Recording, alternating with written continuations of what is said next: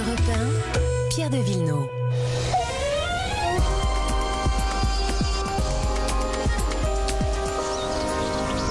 Noël approche et le Père Noël, c'est Laurent Cabrol. Bonjour Laurent. Oui, bonjour mon cher Pierre. Vous avez prévu de décorer nos balcons de Noël et euh, il y a plusieurs formes de décoration. Ouais. D'abord, si on veut une, une déco un peu traditionnelle, on fait quoi? Alors c'est simple, hein, vous mettez des petites branches de houx, c'est c'est ce qu'il y a de plus traditionnel. Le houx d'ailleurs il y en a énormément un peu partout en France. Et vous mettez du, du lierre. Le houx et le lierre, ça y est, c'est bon pour le Noël traditionnel sur un balcon. Un balcon romantique. Vous associez les pieds d'élébore. Alors l'élébore, c'est une plante dont on va reparler. H-E-2-L-E-B-O-R-E-S.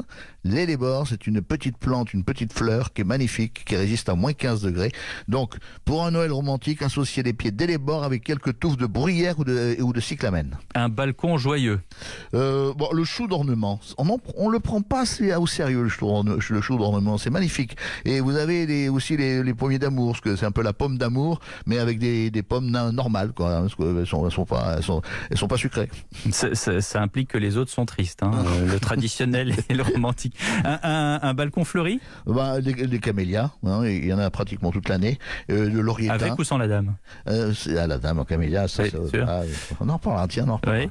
Et des élébores aussi, on en remet des élébores avec les camélias et du laurier thym. Et le provençal alors du coup Euh, ben là, vous serez comblé par une jardinière composée de santoline, de romarin, de cyclamen. Euh, c'est vraiment la jardinière qui est au bord du balcon et qui va faire donner un peu la connotation à votre à votre balcon et à votre maison, c'est-à-dire dans le traditionnel, dans le romantique ou dans le provençal ou dans ou dans le fleuri. Enfin, vous, vous choisissez. Voilà, cinq balcons différents grâce à Monsieur Cabrol. Noël, c'est aussi la guerre des fleurs, hein, Laurent? À la guerre des fleurs, parce que en- en- tout le monde veut être le roi, le roi de Noël ou la reine de Noël. Euh, Vous avez l'étoile de Noël qui est en fait la- le poinsettia. Alors, le poinsettia, ce qui est particulier, c'est que ce sont les feuilles qui donnent la couleur. C'est-à-dire que quand les feuilles rougissent, on les met à l'ombre pendant 5-6 semaines. Avant, maintenant c'est un petit peu trop tard, mais vous l'achetez comme ça, euh, euh, à l'ombre, et, et elles deviennent rouges, vifs, et c'est magnifique, parce qu'il y a pratiquement pas de fleurs, il y a que des feuilles, et des feuilles rouges. Et là, là on dit donc que, de, cette, de ce poinsettia, que c'est euh, l'éto- l'étoile de Noël. Et puis après, vous avez la, la fameuse élébore dont je parlais tout à l'heure, Mhm. que l'on appelle la aussi rose. la rose de Noël. Ouais. Alors vous avez soit la rose, soit l'étoile. Euh, si c'est la rose de Noël et les bords, vous la prenez dans un camailleux de blanc rose, de pourpre ou de vert. C'est vraiment joli. Elle est très très belle, mais elle est mignonne, elle est toute petite petite.